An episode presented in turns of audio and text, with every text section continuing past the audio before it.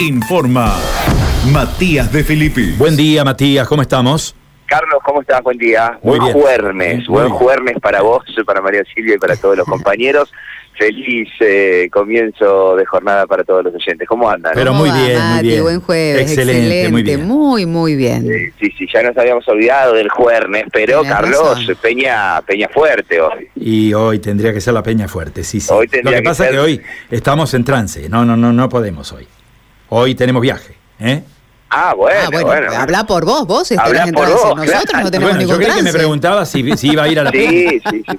Seguramente uno cuando falta Ajá. a una peña, me Sí. imagino que tiene que ser un justificativo más que aprobable, más que constatable y seguramente después se paga una multa. Claro, yo tengo Esa un dato, eh, Mati, tengo un dato que después te voy a pasar por privado, el señor Carlos Meaudi, que está bien, hoy por trance no tiene peña, mañana está en tostado, pero después te voy a contar algo de- del señor Meaudi. Va a tener Ah. una peña bastante fuerte, te Ah, anticipo. ¿Cómo, está, ¿Cómo está la fiscal? ¿Cómo está la de- Estoy Sí. con todas las luces encendidas. El MPA se vino con todo. Tenemos un integrante del Ministerio Sí, Público de la acusación. No, es Sí, tremendo. No, ¿No hay ninguna vacante en el MPA, Carlitos, Mirá, para mí? y- y me, me parece que el doctor Baclini está peligrando. Eso es, es un, es un sagüeso, me decía. siente, siente y ya ve algo, Lo ya ve algo turbio. Es innato, es innato. Yo, mira, estoy a punto de proponerle que sea mi abogada defensora. ¿eh? Bien. Bueno, pero no, voy, no me voy a robar tenía. un título que no tengo, no soy abogada. No, bueno, María Silvia, pero por lo menos el, el aura, la tengo la voluntad, tenés. le pongo, le Seguro. pongo onda, ¿viste? Seguramente. Bueno, nosotros recorriendo desde temprano las calles de la ciudad, Carlos, con eh, muchísima información. Eh, yo creo que el que no va a tener un buen jueves es el dueño de este Fiat Palio gris estacionado en calle Marcial Candiotti al 3300. Prácticamente en la esquina, sobre la senda peatonal de la intercepción con calle Ituzaingó. En este lugar y a mano derecha está estacionado este Fiat Palio que no tiene ninguna de sus cuatro ruedas. Ninguna de sus cuatro ruedas han eh, vuelto a la acción los robarruedas que dejaron el auto inclinado hacia el lado del conductor. Justamente el gato hidráulico quedó abandonado aquí en el lugar, sobre el cordón, está debajo de un árbol, un frondoso árbol, este vehículo que quizás eh, funcionó de escudo, funcionó de lugar para esconderse de estos delincuentes que robaron las cuatro ruedas. Hay algunos bulones aquí tirados en el lugar. Está, repito, el gato hidráulico utilizado también en la zona. Bueno, y este auto que no tiene ninguna de sus cuatro ruedas. Volvieron a actuar y con más eh, frecuencia que antes estos eh, delincuentes, esta metodología que la habíamos olvidado y que, bueno, ya ha vuelto a tomar las calles de la ciudad con mucha demencia en las últimas semanas. 150 mil, 160 mil pesos, ¿eh? Y mira, Carlos, yo creo que este vehículo, por el rodado de las ruedas, tenemos que estar hablando de cubierta solamente, más menos, dependiendo de la calidad. eh, estamos hablando del el cuatro, los cuatro juegos de cubierta, 100 mil pesos. Y a ese sumale las llantas. Y las llantas, eh, por no quedarnos, por quedarnos cortos, sí, sí. 50 mil pesos te hago Sí. precio de amigos, 150 mil pesos. sí, 150, exactamente. 160 mil pesos por parte baja. ¿eh? Sí, ni hablar. Eh, esperemos que este, este conductor, el dueño de este vehículo, tenga algún seguro que te pueda cubrir esta este robo.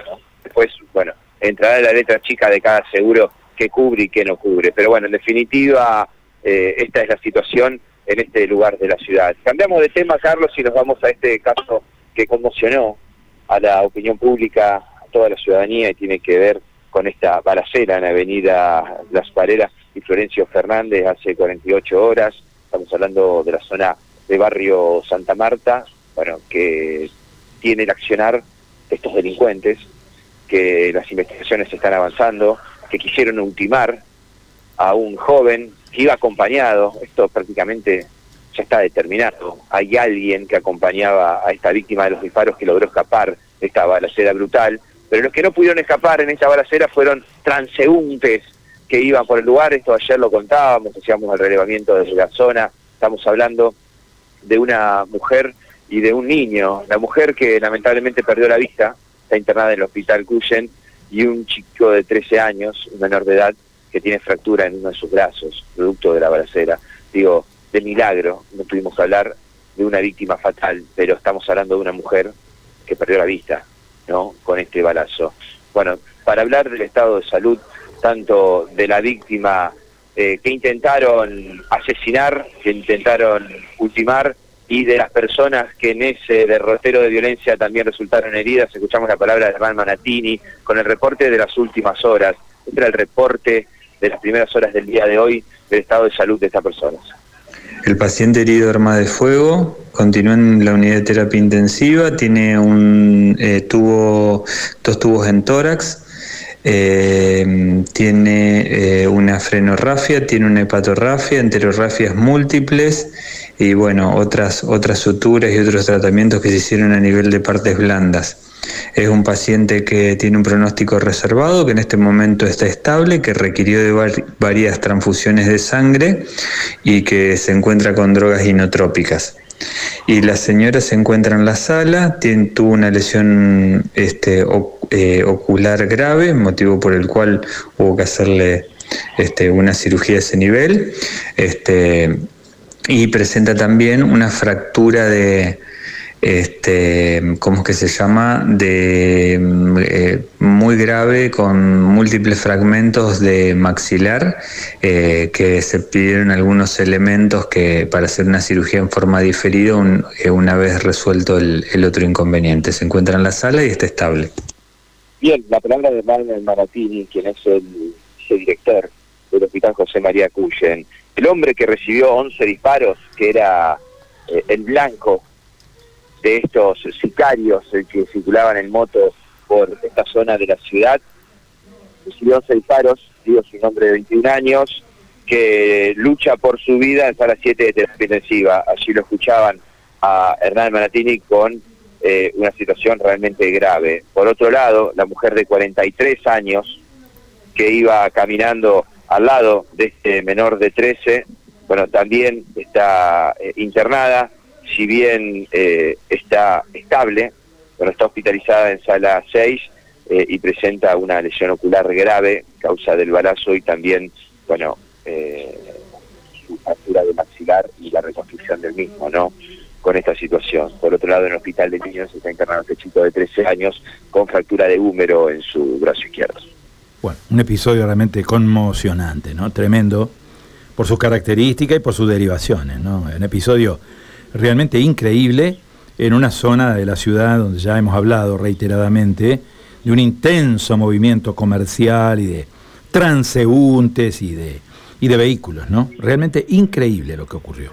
Sí, eh, realmente eh, conmocionante que se esté viviendo así eh, en la ciudad de, Santa Fe, ¿no? Llamado de atención en mayúscula y subrayado para la clase política, ¿no? Que estas cuestiones no tiene que acontecer bajo ningún punto de vista, pero en las, en las horas que siguieron, los episodios de balazos y heridos de arma de fuego continuaron, Carlos. Tanto es así que ayer a las 18 horas, en Chaco al 7300, esto es eh, jurisdicción de barrio Yapeyú, Yapeyú donde sigue eh, siendo uno de los barrios más calientes de la ciudad y donde fue zona elegida para el desembarco de las fuerzas federales, ¿no? en su primera intervención.